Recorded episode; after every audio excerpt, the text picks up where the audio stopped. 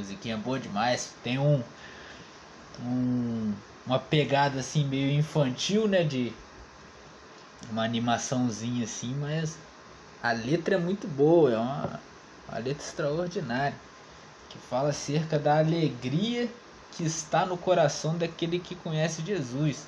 Tem uma diferenciação entre alegria e felicidade.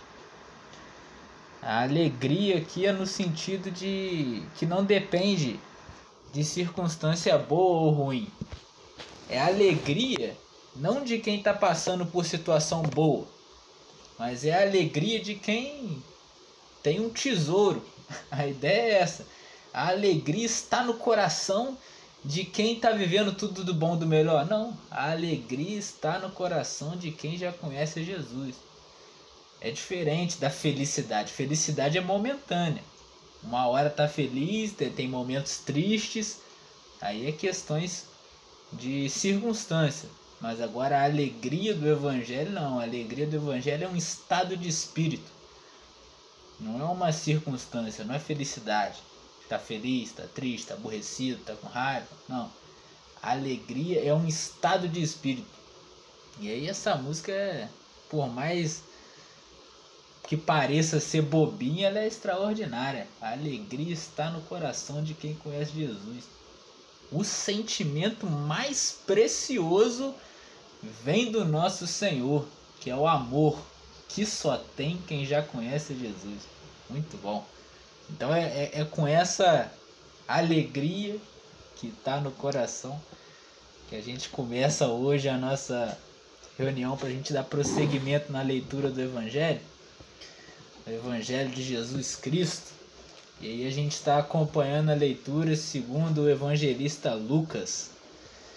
E na semana passada a gente viu como que Jesus libertou aquele moço de Gadara dos milhares de demônios que tinham nele. Com a palavra dele, ele disse e foi feito. E na semana retrasada a gente tinha visto como que Jesus acalma uma tempestade, ele diz com a palavra e é feito. E aí na semana antes dessa que antecedeu, nós vimos como que Jesus tratava os laços familiares e como que ele propôs um laço superior ao laço sanguíneo, que é o laço daquele daqueles que obedecem à vontade de Deus, esses se tornam filhos de Deus e se tornam uma família.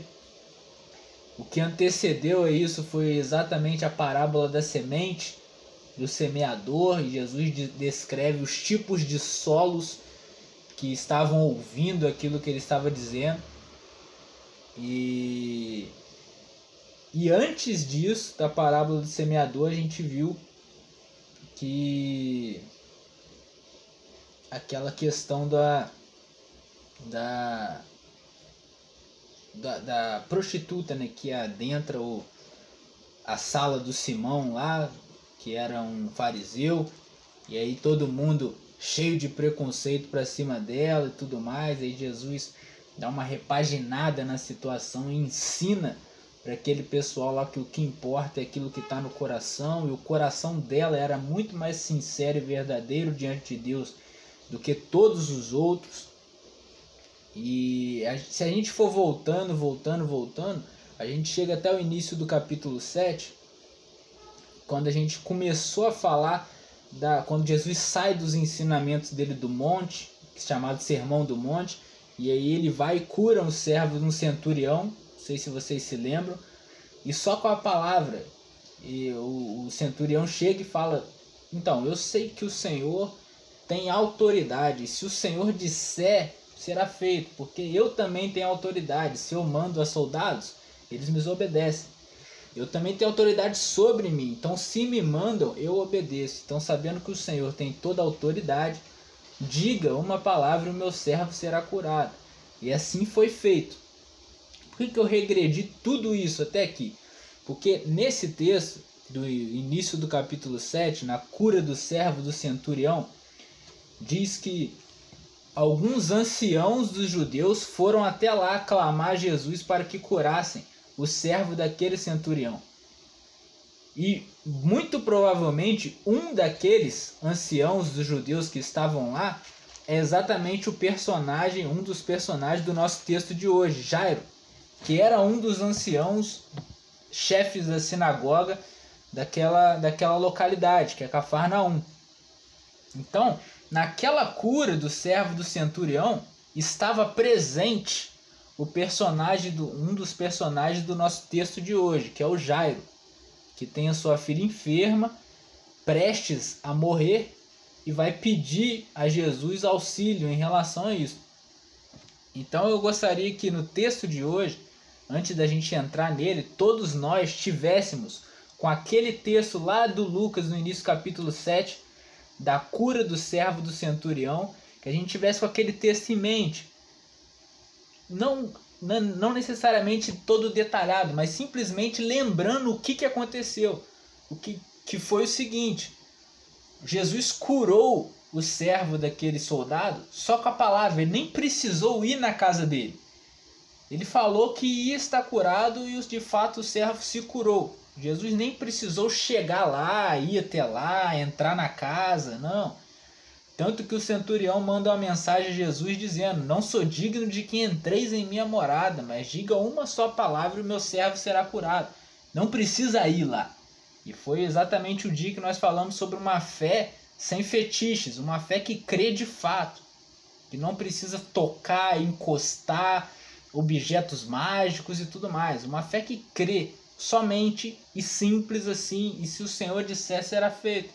E ponto. E aí o Jairo, do nosso texto de hoje, viu tudo aquilo. Viu Jesus curando à distância. Viu Jesus louvando aquele centurião pela fé dele. O Jairo viu tudo aquilo. Ele estava com tudo aquilo em mente. E é exatamente onde começa o nosso texto de hoje, que vai ser Lucas capítulo 8, a partir do verso 40.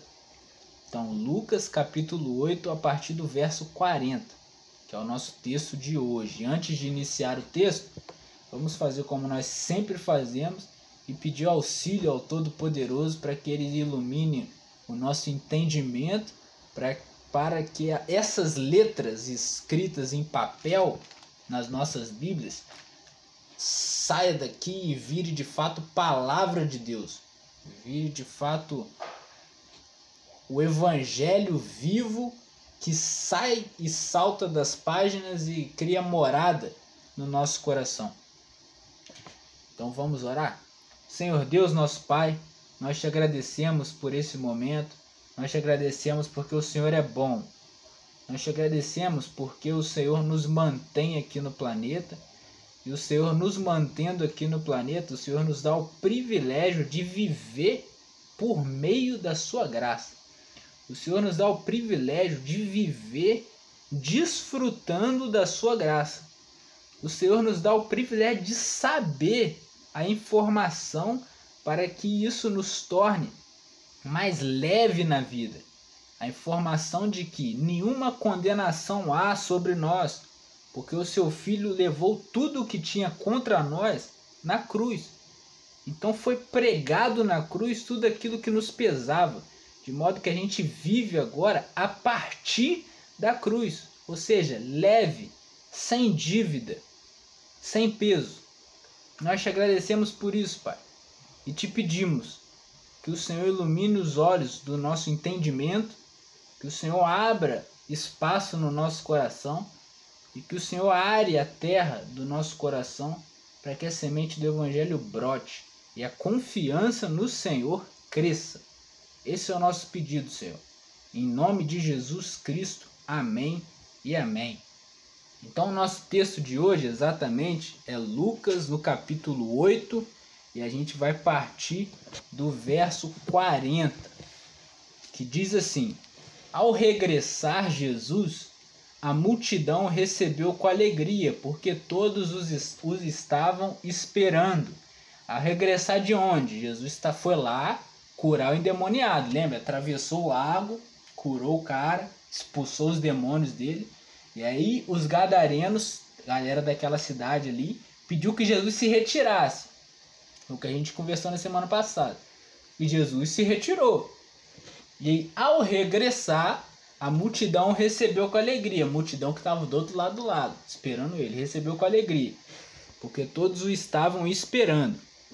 E eis que veio um homem chamado Jairo, que era chefe da sinagoga, e prostrando-se aos pés de Jesus, lhe suplicou que chegasse até a sua casa, pois tinha uma filha única de uns 12 anos que estava à morte. Aqui a gente tem uma cena extraordinária. Aqui a gente tem a cena de um chefe da sinagoga, que seria mais ou menos um líder religioso, alguém respeitado naquele lugar, alguém que tem autoridade naquele local, que era Cafarnaum, alguém que era estimado, alguém que era apreciado e apreciado ainda com uma carga religiosa, ou seja, olhavam para ele como um homem de Deus, um homem de respeito de Deus. Tinha essa carga de ser de Deus, era um chefe da sinagoga. E aí esse homem se ajoelha aos pés de outro homem. Isso daqui é um ato impensável para os judeus. Um judeu não ajoelha diante de ninguém.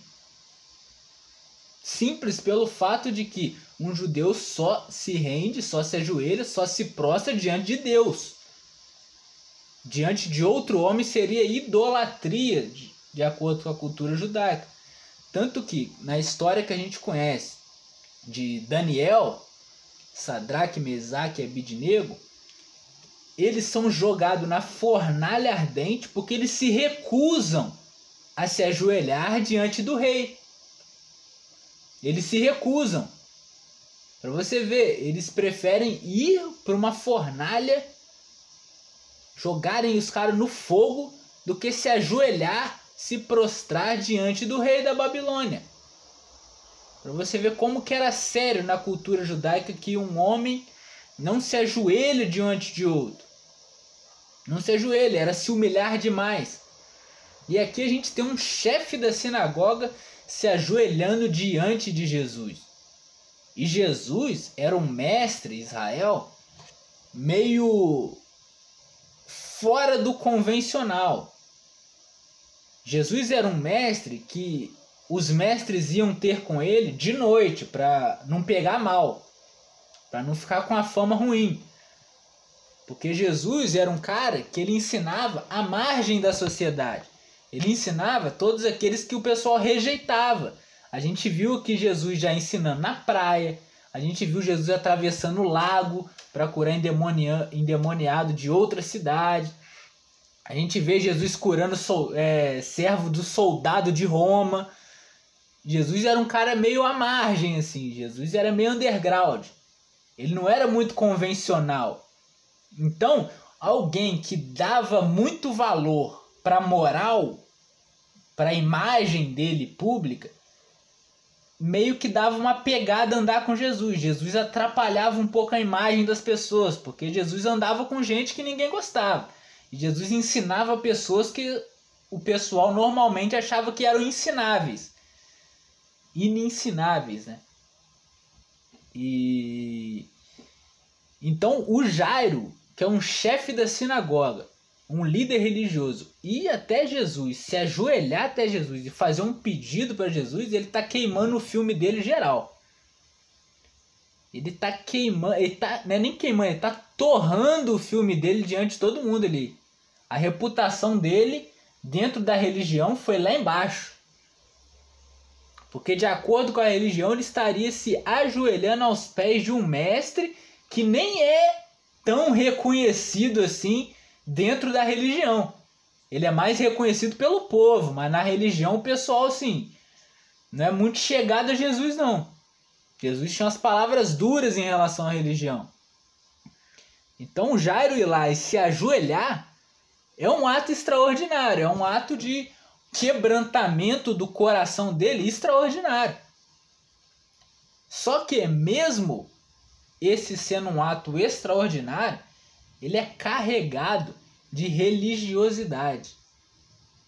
Para você ver como que Deus, ele sabe das limitações do coração de cada um. Mesmo Jairo tendo participado daquela cena na qual Jesus curou o servo do centurião de longe, só falando, ele ainda carregava raízes religiosas a ponto de ter que ir a Jesus e pedir que Jesus vá até a casa dele e cure a filha dele. Mesmo ele tendo visto Jesus curando só com a palavra, quando chega na vez dele, ele vai lá, se ajoelha, se prostra e pede para Jesus ir lá. E no texto de Marcos diz que ele pede para Jesus ir lá e impor as mãos sobre a filha dele, que aí sim a filha dele seria curada. Ou seja, Jairo, por mais que ele reconhece em Jesus a possibilidade da cura da filha dele, parece que ele enxerga em Jesus como um canal de poder. Ou seja, Jesus é assim com Deus, muito próximo, e aí, se Jesus é assim com Deus, o poder de Deus deve passar por meio dele. E aí ele tem que estar tá lá perto da minha filha. Quando ele estiver perto da minha filha, ele esticar as mãos, o poder de Deus vem nele, passa por ele, vai para minha filha e cura minha filha.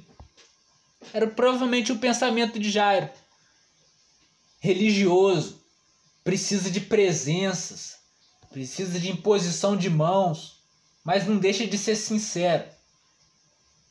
Ah, Bruno, por que você está falando que é sincero? Porque Jesus atendeu o pedido. Jesus foi com ele. Jesus reconheceu que aquilo ali já era demais para ele. Ele estava se abrindo o máximo. Por mais que ainda seja carregado de fetiche religioso, que tem que ter presença, que tem que impor a mão, que precisa que Jesus vá lá, por mais que tenha todas essas parafernálias, Jesus reconhece a sinceridade dele em querer a cura, a sinceridade dele em buscar em Jesus isso, de se ajoelhar e abrir mão da imagem dele por amor à filha dele. E aí Jesus vai com ele. Só que tem um problema aqui em Jesus ir com ele. E a gente vai descobrir qual é o problema durante a leitura do texto. Então, o versículo 42, na parte B, diz assim: Enquanto ele ia, as multidões o apertavam. Certa mulher, que havia 12 anos vinha sofrendo de uma hemorragia e a quem ninguém tinha podido curar, e que gastara com os médicos todos os seus recursos, veio por trás de Jesus e lhe tocou na beiradinha da veste, e logo se lhe estancou a hemorragia mas Jesus disse: Quem me tocou? Como todos negassem, Pedro, com seus companheiros, disse: Mestre, as multidões te apertam e te oprimem, e dizes: Quem me tocou? Contudo, Jesus insistiu: Alguém me tocou, porque senti que de mim saiu poder.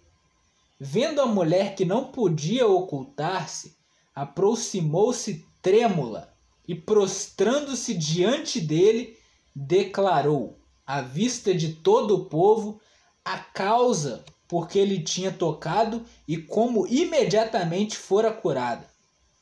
Então lhe disse Jesus: Filha, a tua fé te salvou, vai-te em paz. Às vezes a gente lê o texto aqui e não percebe como que isso aqui deve ter sido agoniante para o Jairo e para todo mundo que estava ali. A filha do cara estava morrendo. Morrendo. E tinha apenas 12 anos. Imagino que é uma pessoinha de 12 anos morrendo. E aí Jairo vai até Jesus e se prostra ao pé de Jesus e fala: Jesus, minha filha está morrendo, eu preciso que você venha comigo. E Jesus vai com ele. E aí muita gente apertando Jesus, gente para tudo quanto é lado. Provavelmente não estava dando para andar rápido porque tinha muita gente. Já devia estar tá agoniado. Caramba, a gente andando devagar, muita gente em volta, anda um pouco, para, anda um pouco, para, anda um pouco, para. A gente tem que chegar rápido. Eu não sei como que tá o estado da minha filha. Não tinha WhatsApp, gente, para avisar. Olha aí, Jair, tá assim, tá assado, fica tranquilo. Tinha nem telefone. Ele só ia saber como as coisas estavam lá quando ele chegasse lá. Então ele tinha que chegar e tinha que chegar o mais rápido possível. Porque a filha dele estava morrendo. E Jesus estava do lado dele. Era a esperança dele. Então ele queria que Jesus chegasse o mais rápido possível. O mais rápido possível. E aí acontece algo inesperado. Jesus me para no meio do caminho, com um monte de gente em volta, um monte de gente encostando nele de tudo quanto é lado. Jesus para e pergunta: Quem me tocou? Quem me tocou? E aí o Pedro fala: Jesus, você está de sacanagem comigo. Você só pode estar tá de sacanagem, Jesus. Como assim, cara? A multidão te aperta gente de tudo quanto é lado te encostando. Como que você fala? Quem me tocou, Jesus? Que papo é esse, cara? E aí Jesus fala: Não, não, não, não, não. Alguém me tocou porque eu senti que de mim saiu poder. E Jesus parado. Eu só consigo pensar nisso. Imagina o Jairo numa hora dessa. O último recurso dele, ele foi lá até Jesus chamar Jesus para ir para casa dele. No caminho já estava conturbado, gente de tudo quanto é lado. Jesus para e pergunta: Quem me tocou? E Jesus não sai de lá, não arreda o pé, até saber quem tocou. Cara, o Pedro deve ter chegado a um ponto de falar: Gente, gente, se alguém aí no meio da multidão sabe o que Jesus está falando, pelo amor de Deus, se manifesta aí. Se manifesta porque o homem não vai arredar o pé. Se alguém aí sabe do que ele está falando, pô, pelo amor de Deus, fala aí, gente. A gente está indo a caminho da casa do Jairo. A filha do cara está morrendo e Jesus para. Jesus para para saber quem tocou ele, sendo que todo mundo estava tocando ele. O Jairo nessa hora ele já devia estar tá em outro estado da mente, cara. Com uma filha de 12 anos em casa, à beira da morte. Jesus para no caminho, com um monte de gente em volta, para saber quem tocou nele, quem encostou nele. Engraçado que quem tinha tocado nele era alguém que queria se esconder. Você veja bem como que acontece a cena. A mulher encosta na beiradinha da roupa de Jesus, na beiradinha. Ela não queria atenção, não queria que Jesus impusesse as mãos sobre ela, nada. O texto de Marcos diz que ela pensa assim, ela intui assim: se eu ao menos encostar na beiradinha da veste dele, eu vou ser curado. Completamente diferente da forma como Jairo estava vendo Jesus. Jairo estava vendo Jesus como um canal, como um meio do poder de Deus. O poder de Deus passa por Jesus e atinge a minha filha. Então eu preciso que Jesus esteja lá para que ele faça essa ponte. A mulher não. A mulher não estava enxergando Jesus como um meio, como alguém que passa o poder de Deus por ele. Se fosse assim, ela ia querer que Jesus parasse, esticasse a mão sobre ela ou falasse com ela desse atenção para ela. Não. Ela estava mais ou menos enxergando Jesus como ele próprio sendo o poder de Deus, a ponto de se eu só tocar, já resolve. Não é que ele tem que fazer alguma coisa, ele é. Não é que ele tem, ele é. Então se eu encostar, já vai acontecer.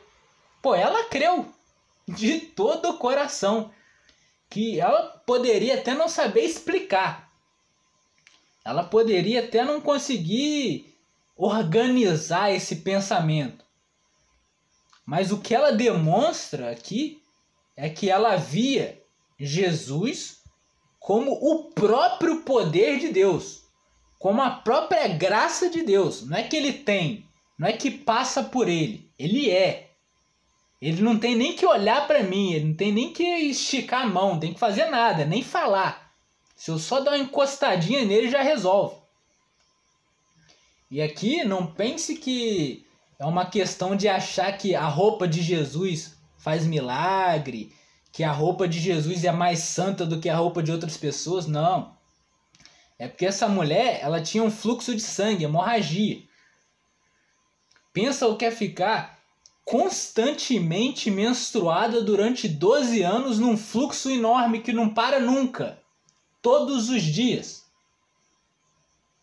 Para os judeus, o período menstrual da mulher, de acordo com a lei judaica, era um período na qual ela estava impura.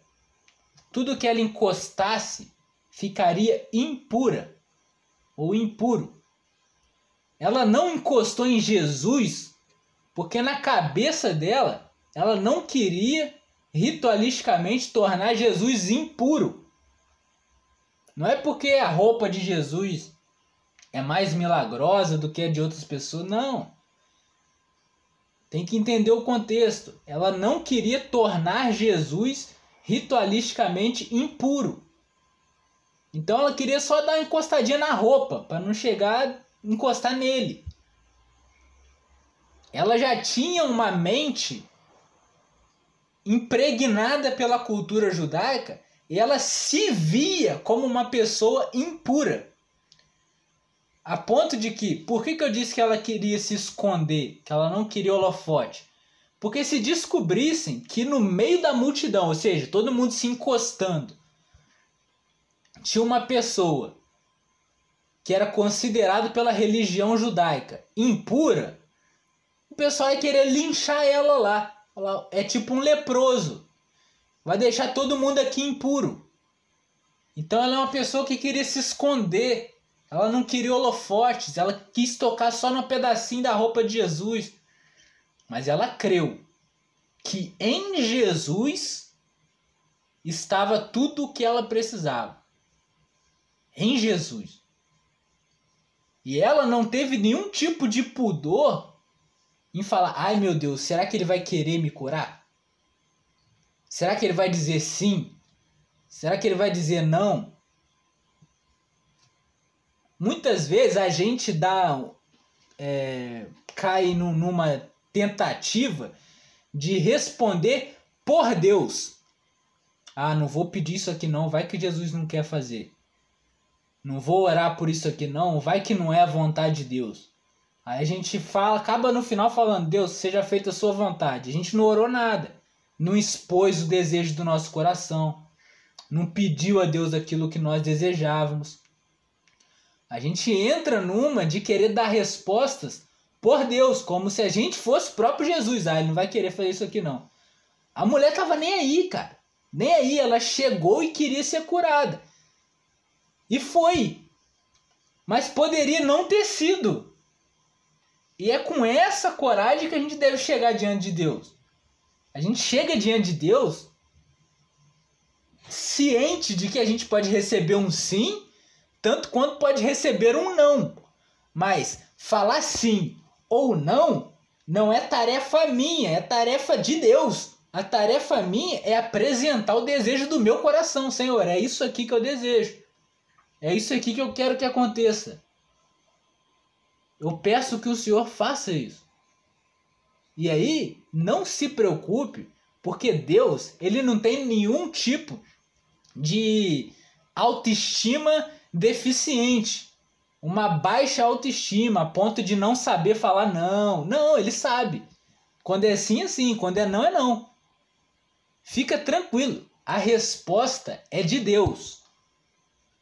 O que não pode acontecer é a gente não se entregar e não apresentar para Deus aquilo que nós desejamos. Isso que não pode acontecer.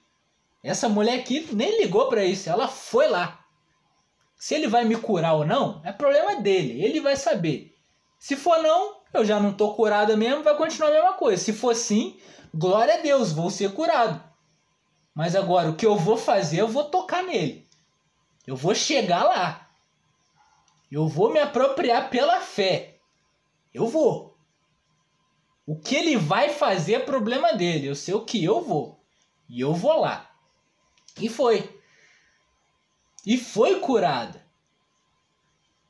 E aí o engraçado é que quando Jesus pergunta quem me tocou, ele não pergunta quem me tocou andando, ele para. Ele para. O coração do pessoal ali, principalmente o do Jairo, deve ter ido a mil. Fala, meu Deus, cara, meu Deus, não para. Tem uma menina de 12 anos à beira da morte. Aqui a gente tem uma cena física, mas se, eu sei que se cada um prestar atenção na sua vida, tem momentos existenciais. Pode ser que nem seja exatamente desse jeito, físico, assim, acontecendo. Mas tem momentos existenciais que a gente tem uma ânsia e parece que Jesus para e vai fazer outra coisa completamente diferente, nada a ver que parecia que nem precisava estar tá fazendo naquele momento. Ele não poderia ter curado essa mulher e deixado quieto, cara.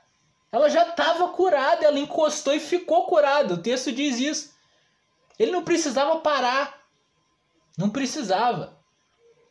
E muitas vezes a gente se encontra em situações da vida que a gente carrega esse mesmo sentimento do Jairo. Parece que Jesus parou no caminho. Tava indo, e aí parece que Jesus parou, fala, Jesus, vem, cara, vem, eu preciso de você aqui. E parece que ele parou no caminho. Tá lá paradão. Só que aqui ele tava mostrando uma coisa pro Jairo. E para todos que estavam ao redor. Ele tava mostrando o que, que era fé. Ele tava mostrando que a fé nos dá a possibilidade de se apropriar de realidades que ainda nem aconteceram. Foi o caso dessa mulher. Que a fé nos dá a possibilidade de se relacionar com Deus sem depender de que as exterioridades aconteçam do jeito que a gente quer. Ele estava falando para Jairo num português claro, que eu vou tentar dizer aqui, é mais ou menos o seguinte: Jairo, eu não preciso ir lá. A sua filha pode estar, tá poderia estar curada desde a hora que você veio até mim. Só que você não me pediu isso, você me pediu para eu ir lá. Presta atenção, Jairo. Presta atenção, cara. Eu nem precisava estar tá indo lá, você tá todo ansioso no caminho, achando que eu tenho que chegar rápido, quando na verdade, com o poder da minha palavra, tudo já poderia ter sido resolvido. Presta atenção nessa mulher. Ela me tocou, eu nem estava olhando para ela e ela foi curada. Ela tem fé, Jairo. Presta atenção. Não precisava sofrer tanto. Não precisava desse sofrimento, cara. Você só precisava crer. Mas não, você quer que eu vá lá, que eu faça a cerimônia, que eu imponha as mãos. Não precisava desse sofrimento. Era só Jairo prestar atenção na situação. Que queria falar: opa, opa, entendi, Jesus. Entendi, precisa lá não. Precisa lá não. Nem precisa chegar lá. O universo é sustentado pelo poder da sua palavra. Não precisa. E o sofrimento cessava ali. Só que não, ele não prestou atenção. Ele estava agoniado. Ele estava querendo que tudo andasse rápido para Jesus chegar logo. E ele estava tão acelerado que ele nem percebeu isso aqui. Nem percebeu. Seria muito simples, né? Se ele percebesse, acabava o sofrimento ali mesmo. A menina era curada dali mesmo. Nem precisava ir lá. Mas ele não percebeu. tinha tanta coisa na mente dele que impediu ele de enxergar o óbvio. E ele continuou sofrendo sem precisar. Não precisava, poderia ter resolvido isso ó, há muito tempo. Muito tempo. Mas ele estava lá sofrendo. Na frente dele acontece uma cena para ensinar para ele o que é fé nos olhos dele, diante da face dele, e ele não enxerga. Não enxerga.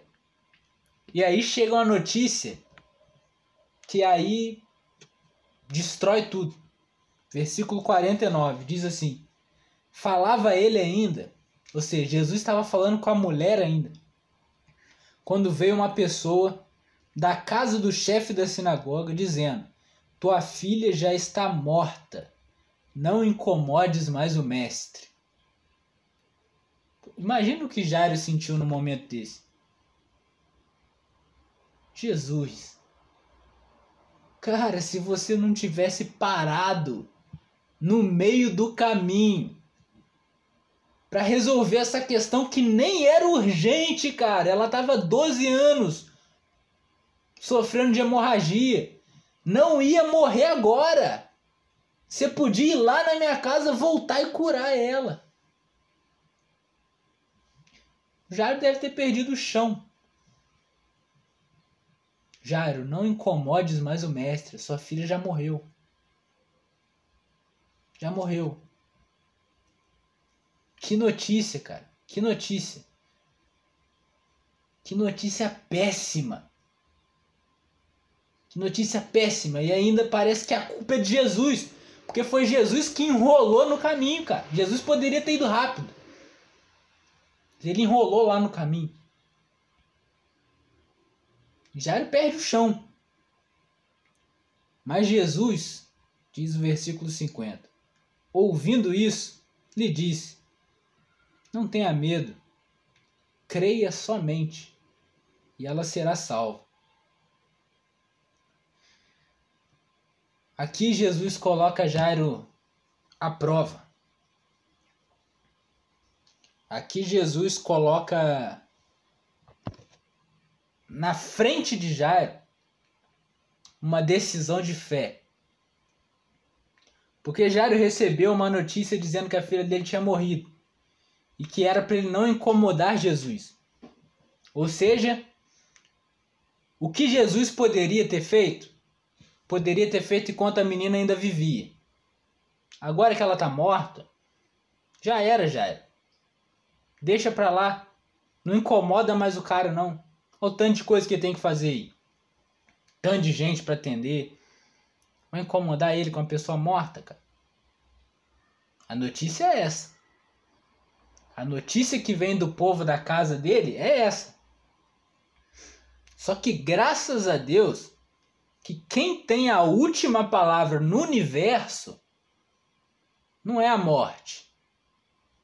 Quem tem a última palavra no universo não somos nós. Quem tem a última palavra no universo é Jesus. A última palavra é dele.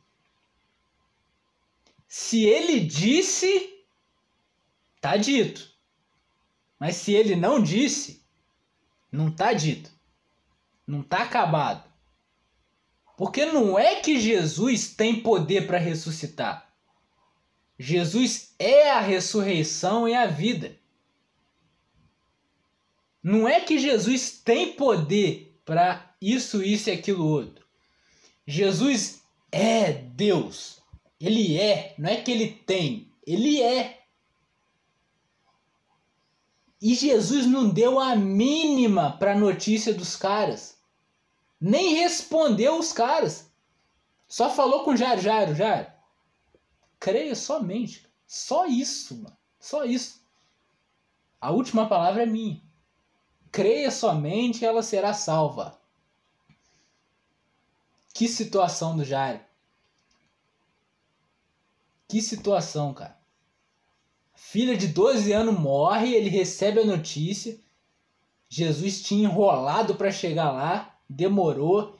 Ele devia estar tá numa angústia danada porque ele apostou as últimas fichas dele indo até Jesus. Poderia ter ficado lá, ele nem viu a filha morrer. Poderia ter ficado lá e ter visto, ouvido as últimas palavras. Poderia, mas ele apostou as últimas fichas indo até Jesus, perdeu tempo. Perdeu tempo. O que todo mundo tá, poderia enxergar aqui é isso, perdeu tempo, cara. Foi até Jesus, Jesus parou no meio do caminho para resolver outra questão. Sua filha morreu. Mas o que está por trás desse texto aqui é quem tem a última palavra no universo. Quem tem a última palavra no universo? O escritor de Hebreus, logo no início do livro, ele começa falando exatamente acerca disso. E ele diz assim: no Hebreus, no capítulo 1, no versículo 1 até o 4, ele fala assim: Havendo Deus, outrora, falado muitas vezes de muitas maneiras aos nossos pais, aos nossos antepassados, pelos profetas, nestes últimos dias, ele nos falou pelo meio do, por meio do Filho dele, quem ele constituiu herdeiro de todas as coisas, pelo qual também fez o universo. Ele, o Filho, é o resplendor da glória, é a expressão exata do ser de Deus, que sustenta todas as coisas pela palavra do seu poder. É isso daqui que Jesus está ensinando para Jairo, e que Jesus ensina para nós. Ele sustenta todas as coisas pela palavra do seu poder. Se Jesus disse, é por mais que todo mundo falou que a menina morreu e já era. Não tem jeito mais. Já era. Humanamente já era, morreu. Mas a gente viu aqui. E a gente está vendo como que essas cenas demonstram que Jesus é Deus. Porque do mesmo jeito que a menina morreu, o filho da viúva que a gente viu também tinha morrido. E Jesus pega o cara e fala: volta. E ele volta. A gente não percebe, às vezes, lendo, que isso aqui não é história para boi dormir.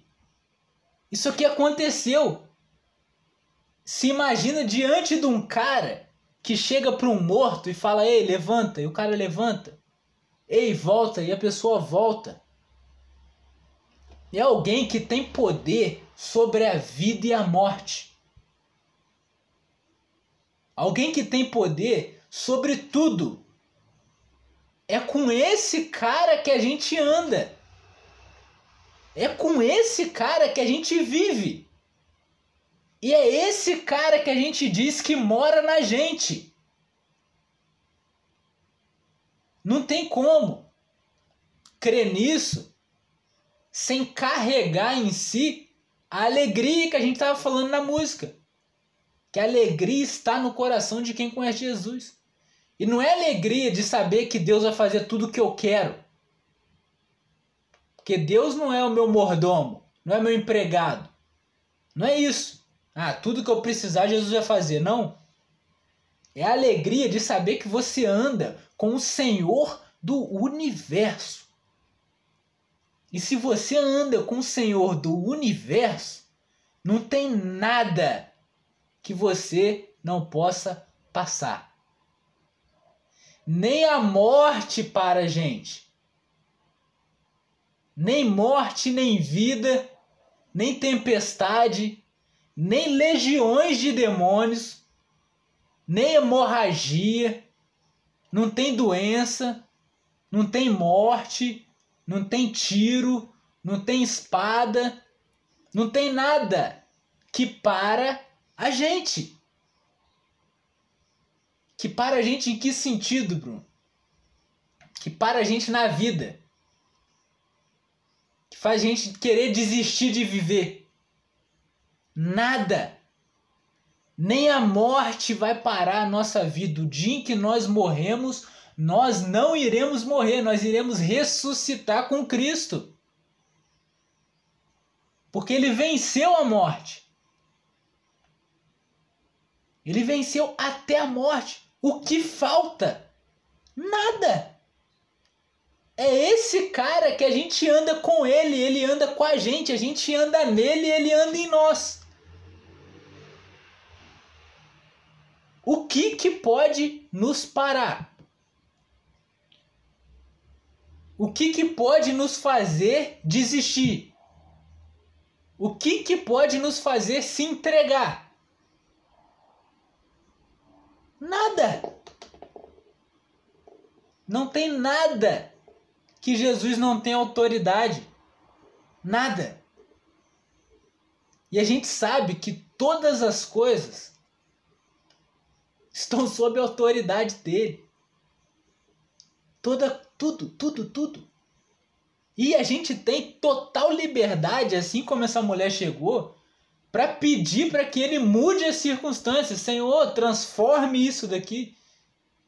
É o meu desejo. E do mesmo jeito que a gente tem total liberdade para chegar diante de Deus e pedir, a gente também tem total consciência de saber que Jesus sabe o que faz. Então, se não foi como eu queria, não importa, porque Jesus sabe o que faz. O Jairo queria que Jesus fosse na hora. O Jairo queria que a filha dele nem precisasse morrer. Era o que ele queria. Era o que ele foi suplicar a Jesus. Mas os planos de Deus eram outros. Jairo queria uma cura. Jesus opera uma ressurreição. Aquilo que aconteceu foi infinitamente maior do que aquilo que Jairo estava pensando. Só que Jairo só soube disso no final, quando Jesus ressuscitou a filha dele. Imagina quando Jairo recebeu a notícia que a filha estava morta. Se ele pensou que, ah, não, a coisa vai ser diferente lá na frente. Nada. Ele estava no meio do olho do furacão, tudo em volta rodando. Ele não sabia o que ele sentia de Jesus. Cara, o que, que eu sinto? Raiva, angústia, frustração. Não sabia. Ele estava no meio do furacão. É o que muitas vezes a gente está. Aquele sentimento de estar tá no meio do furacão. Parece que Jesus está parado, não anda. Mas a grande questão é que a última palavra não é minha, a última palavra não é sua, a última palavra não é de ninguém, a última palavra é de Jesus. E o que ele disse lá no versículo 24 foi: Menina, levanta-te. E voltou-lhe o espírito ela imediatamente se levantou e ele mandou que lhe dessem de comer. Essa é a última palavra, é de Jesus. Menina, levanta. Ele é o único no universo que pode dizer: Eu ordeno que seja feito assim. É com esse Deus que a gente anda. Esse é o Deus que a gente serve. É esse que a gente diz que é o Senhor das nossas vidas.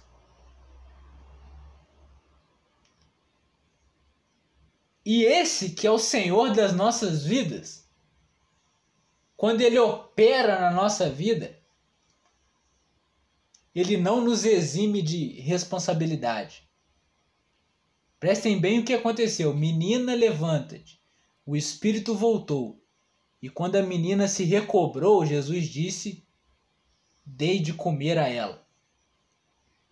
Muitas vezes a gente pensaria que, ah, se aconteceu um milagre aqui, essa menina aí, ela ressuscitou dos mortos, cara. Ela vai ficar é, agora se alimentando de palavra de Deus, é jejum e oração. Vai ficar três meses sem comer nada. Não, cara o milagre de Deus na vida não nos tira a humanidade, não nos tira a o, a responsabilidade de lidar com a situação. Não tira. É como se Jesus curasse e dissesse: agora cuida do seu corpo. É como se Jesus curasse e após ele operar uma cura, ele dissesse: não volte, um, sei lá, vamos supor que seja um, um o cara, sei lá, pegou um, um, uma gastrite porque durante muito tempo se, não se alimentava, se alimentava mal, ou alguma coisa do tipo. E aí ele recebe um milagre de Deus. E ele é curado. O fato dele ter sido curado por Deus não exime ele de tratar o corpo dele melhor daqui para frente. Fala, cara, agora que você foi curado, não fique tanto tempo sem se alimentar ou exposto ao estresse, porque vai dar ruim de novo. A gente muitas vezes separa, e aqui eu termino. Se Deus intervir, não precisa que a gente faça nada. De fato. Alguém aqui poderia ressuscitar essa menina? Ninguém. Só Jesus. Só que tendo uma vez ressuscitado, ele disse: cuidem dela, dei de comer a ela, alimente o corpo dela, hidrata ela. Ela é um ser humano, ela precisa de tudo que um ser humano precisa. Então, a última coisa que eu gostaria de dizer é: a última palavra é de Jesus. E Jesus tendo a última palavra, cabe a nós duas coisas: crer que a última palavra é dele, e em crendo que a última palavra é dele, fazer aquilo que é possível para nós. aquilo que está na minha responsabilidade. O que, que eu posso hum, hum. fazer para amenizar essa situação? Isso eu faço. Mas agora aquilo que cabe a Deus fazer, Deus faz. O que Jesus nos ensina aqui é que Ele está acima da vida e da morte. Ele tem a última palavra de tudo. Ele tem a palavra final.